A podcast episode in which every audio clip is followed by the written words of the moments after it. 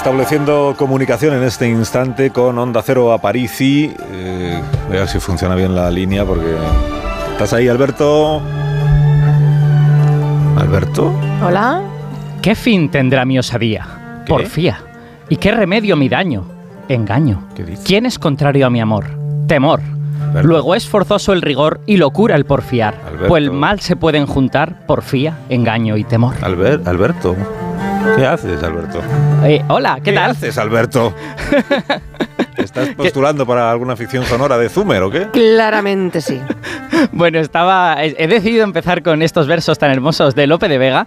Porque estoy, estoy saboreando los éxitos de las inteligencias artificiales. Ya, ya habéis visto Ah, sí, sí. la noticia esta, ¿no? La noticia de que se ha identificado una obra inédita de Lope de Vega gracias al análisis de una inteligencia artificial. Sí, sí, sí. Lo contamos eh, ayer, lo contamos. Exacto. Sí, la, La- Biblioteca Nacional, que es una historia bien bonita, que, que es una obra que, que no se sabía de quién era. Pues esto, eh, anónima. ¿Cómo se llama la, la algo francesa?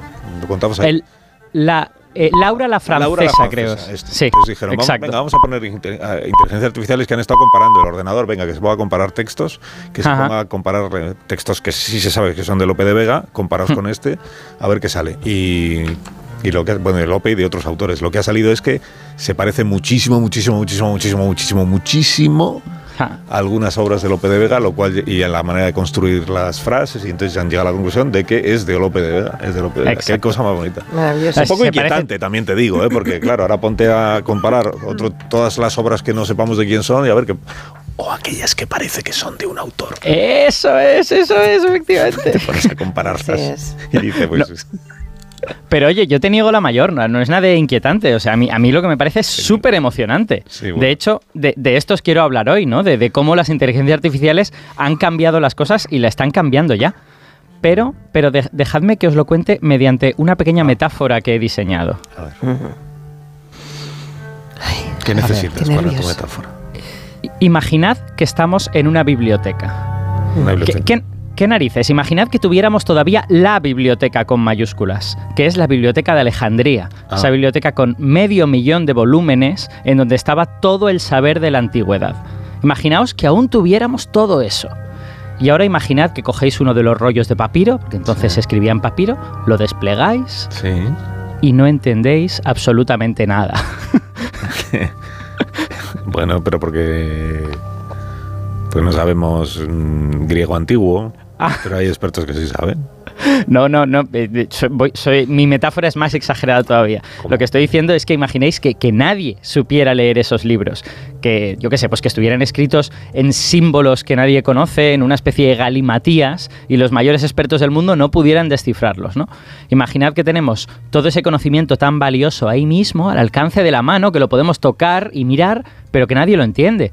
Imaginad la frustración Qué de todo el mundo, ¿no? Sí, sí. Mm. Bueno, pues imagináis esto, a lo mejor os podéis imaginar cómo se han sentido los biólogos en los últimos 20 años, en todo lo que llevamos del siglo XXI.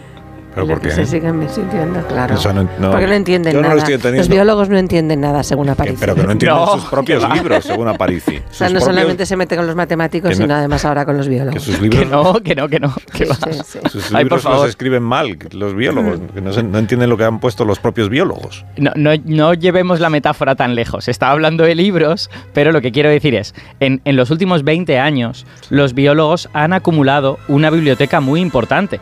Y de hecho podríamos decir que es la biblioteca, con mayúsculas. No es la biblioteca Alejandría, es la biblioteca del ADN. Ah, vale, vale, vale. Pero el ADN ya lo teníamos muy Ya, descifradito, ya, ya. ¿no? A estas alturas. Bueno, hay muchas cosas que entendemos del ADN y cada año aprendemos cosas nuevas, o sea que, que queda siempre algo por aprender, pero hay una cosa fundamental que no estaba nada clara y os la voy a explicar con una pregunta. Eh, si vosotros me lo tuvierais que decir, ¿qué diríais que es lo que está escrito en el ADN? ¿Qué es lo que está escrito en el ADN? Sí. Pues es la, la forma de, eh, ¿cómo era esto? Eh, producir Oh, proteínas. Oh, pero bueno, qué Sí, bien. esto lo hemos explicado alguna vez.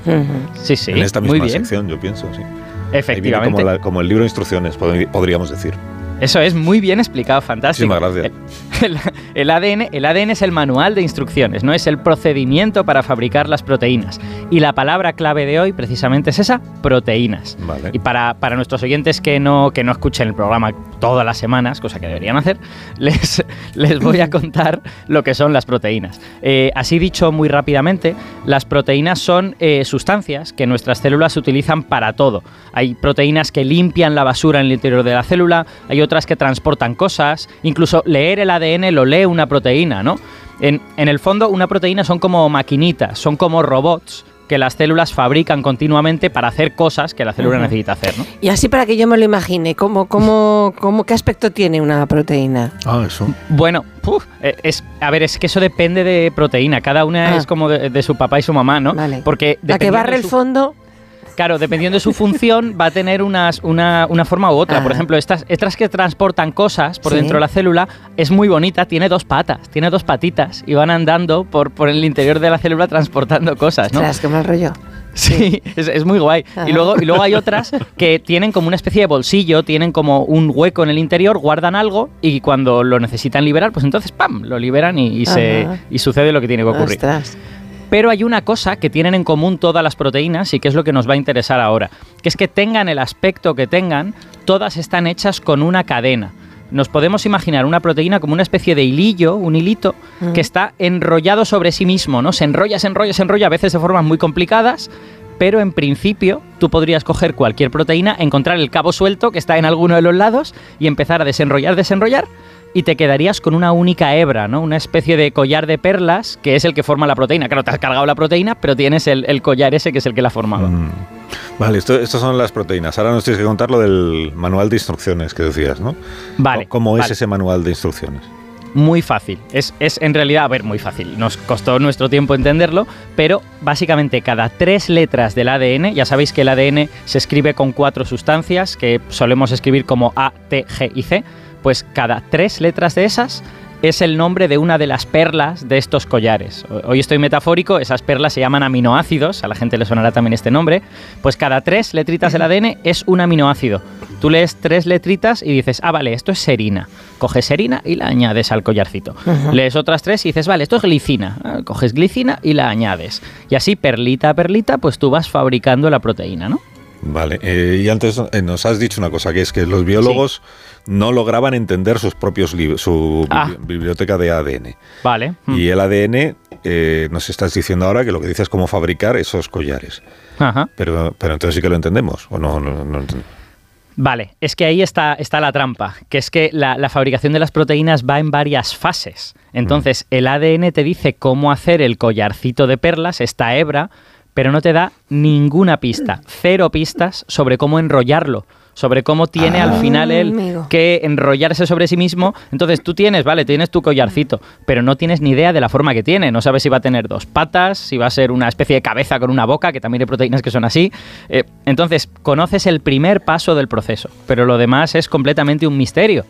Y esta era la situación hasta hace un par de años. La situación era que teníamos bibliotecas y bibliotecas de ADN. Yo me he hecho un calculito y podríamos decir que serían mil veces, cinco mil veces la biblioteca de Alejandría, pues todo el libro de la vida delante de nuestros ojos y no entendíamos nada. No sabíamos, no sabíamos cómo iban- eran esas proteínas. Pero hasta hace dos años, ¿no? ¿Qué pasó hace dos años Eso, entonces? ¿Qué pasó? Pues hace dos años entra en la noticia de esta semana que es que entraron en escena dos inteligencias artificiales que se llaman AlphaFold 2 y Rosetta Fold. Eh, Bueno, son, son nombres que todos tienen la palabra fold, que significa plegado, porque las proteínas se pliegan, ese enrollamiento es el pliegue. Y estas eh, inteligencias artificiales funcionan como lo de Lope. Tú les das a ellas el collarcito de perlas, le das la secuencia de aminoácidos y esas proteínas así de forma muy fácil te dicen, ah sí, bueno, esta cosa tiene forma como de seta. No, esta otra, esta otra es como dos bolas unidas por un muelle. Pa- lo que para nosotros es dificilísimo, para la inteligencia artificial es en plan de, no, pero si está claro, si es así, ¿no? Entonces, eh, casi de la noche a la mañana prácticamente lo podemos leer todo, ¿no? Y uno tiene la sensación de que de repente hemos craqueado la biología. O sea, que la biología era una especie de jeroglífico y de repente ahora la entendemos. La proteína más rara de la bacteria más rara, si tenemos el ADN, sabemos cómo es. O sea, es literalmente estar ciego y ver. Es una revolución que va a estar en los libros de historia, es evidente, ya está en los libros de historia. Y por eso los creadores de estas inteligencias artificiales han sido galardonados esta semana con el premio Fronteras del Conocimiento de Biomedicina de la Fundación BBVA. Se trata de Demis Hassabis y de John Jumper por eh, AlphaFold 2 eh, y Rosetta Fold. Y, y, David Baker por Rosetta Fold. O sea, son tres los premiados. Demis y John por la primera, David por la... ¿Y tenemos a los tres? En, sí, ahora mismo en directo. ¿En línea? Ah, no tenemos a los tres en línea. Ah. No, no tenemos a los tres. Bueno, además, eh, encima necesitaríamos intérprete y todo esto. Pues sospecho que no, que no hablan español. Yo os voy, a, os voy a anunciar una cosa, que es que me parece que eh, los premios Frontera se han acostumbrado a ser un poco la antesala de los Nobel. A esta gente le van a dar el Nobel de Química con una probabilidad del 100%. No sé cuándo será, pero más pronto que tarde. Bueno, quien sí tenemos es a Gonzalo, a Gonzalo Jiménez Osés, que es químico y se dedica a diseñar nuevas proteínas en el Instituto eh, CIC, que es el BioUNE de Bilbao. Eh, Gonzalo, buenos días. Muy buenos días. Buenos días. ¿Qué tal? Muchas gracias por la invitación. ¿Cómo estás? Lo, he explicado bien, Alberto, lo de la inteligencia artificial aplicada a las proteínas, ¿no? Lo ha explicado maravilloso, muy bien. Muy bien, muy bien. Enhorabuena, Alberto. Gracias, Enhorabuena. Pero yo tengo una duda que es por qué, porque hay dos eh, inteligencias artificiales. Eh, o sea, ah. entre, ellas, ¿hay diferencias entre ellas en la manera de trabajar o no? Sobre todo se diferencian en la arquitectura informática, vamos a decir, en la manera en la que están construidas las redes neuronales que trabajan con esa información genética que comentábamos antes. Es decir, al final son algoritmos informáticos, pues la manera en la que están construidos sí que varían, pero el procedimiento de usuario es idéntico. Es decir, como bien se ha comentado antes, pues se introduce una secuencia y el programa devuelve la estructura eh, tridimensional. Y además eh, es que son el fruto de una competición real que, mm. que suele celebrarse cada dos años. Por lo ah. tanto, eh, han salido muy en el, a la vez en el tiempo y con nombres parecidos y con algoritmos parecidos porque son el fruto de una competición.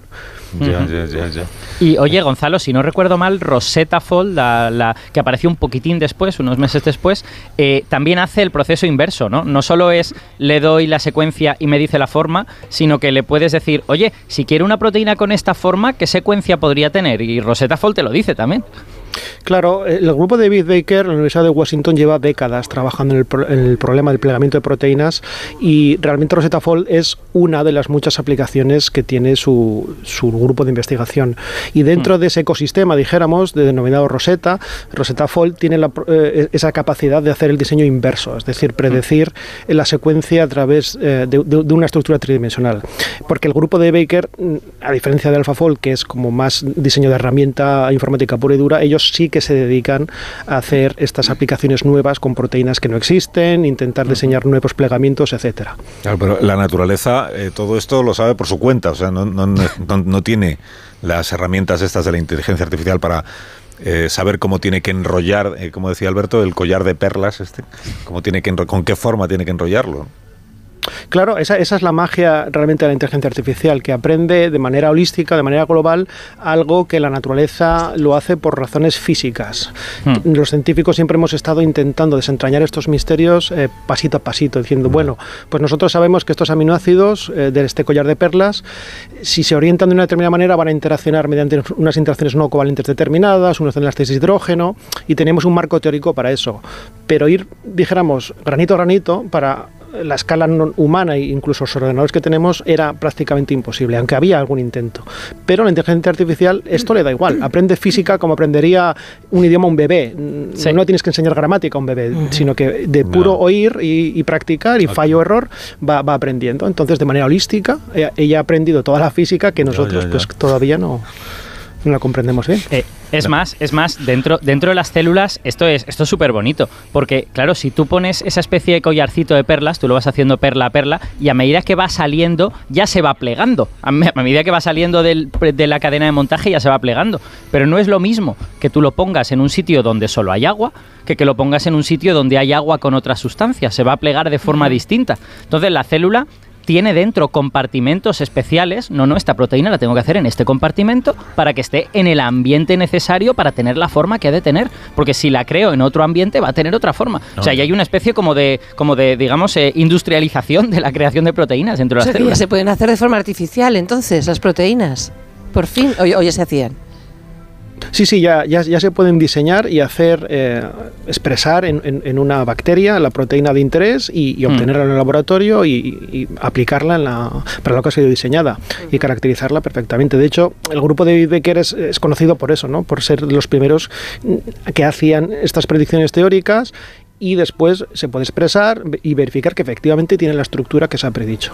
Este proceso, eh, ahora con AlphaFold y con Rosetta Fold, va a ser exponencialmente más rápido y eficaz. ¿Y eso dónde nos... ¿Hacia dónde nos conduce? O sea, que, que- que se abre una puerta, ¿no? Por lo que me estáis contando, es una puerta relevantísima. Nunca antes hemos dispuesto de estas herramientas. ¿Y hasta dónde nos puede llevar el- su utilización? ¿En, qué- en qué campos? ¿En qué aplicaciones? Pues los campos de aplicación están más o menos claros, pero hasta el límite al que vamos a llegar mm, No. es una cuestión que todavía no, o sea, tiene tanto potencial que, Ah. que no, no se sabe todavía. Pero biomedicina está clarísimo, es decir, el, el- el procedimiento de descubrimiento de fármacos tradicional exige conocer la, la- la- la cerradura contra cuál quieres meter tu llave, que es tu fármaco, de- Sí. una diana terapéutica.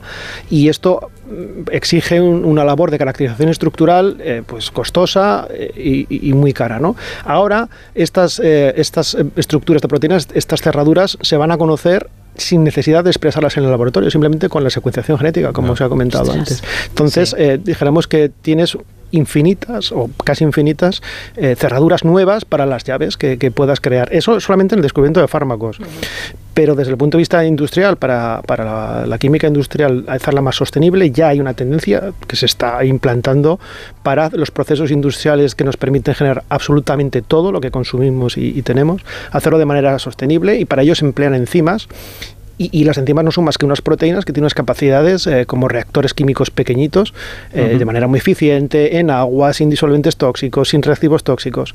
Y esto ya se está implementando en la industria. Por lo tanto, se abre un campo prácticamente infinito de diseñar enzimas a la carta para lo que para reacciones que no existen en la naturaleza además. Sí, esto, Es- esto, es lo hemos, infinito. esto lo hemos contado alguna vez también en el programa, los, los catalizadores, lo importantes que son para, para la química. O sea, tú normalmente en química mezclas cosas y esas cosas reaccionan de forma que a veces es muy anárquica y el resultado que tú quieres pues es solo un 5% del total de las sustancias que se forman.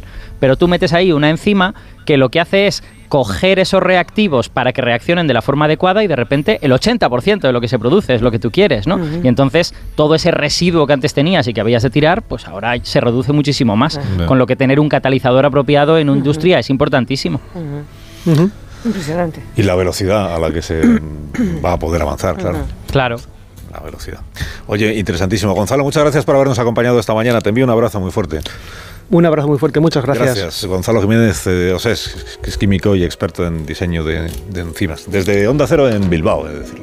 Aparici, gracias por la, por la novedad, por la información y por explicárnoslo. Un placer, y yo ya os digo, este para mí es una de las revoluciones del siglo Sí, XXI. sí. ¿eh? Sí, o sea, estamos apuntando cosas, descubrimiento de ondas gravitacionales, eh, pues en la primera foto un agujero negro, pero ojo, el- estas inteligencias artificiales y el plegado de las proteínas es una de las cosas que están en esa lista corta de los grandes avances del siglo XXI. Que sigas disfrutando a Lope. Sí, señor, voy a seguir leyendo. Muy bien, sigue, sigue leyendo. Enseguida resolvemos el. ¿cómo?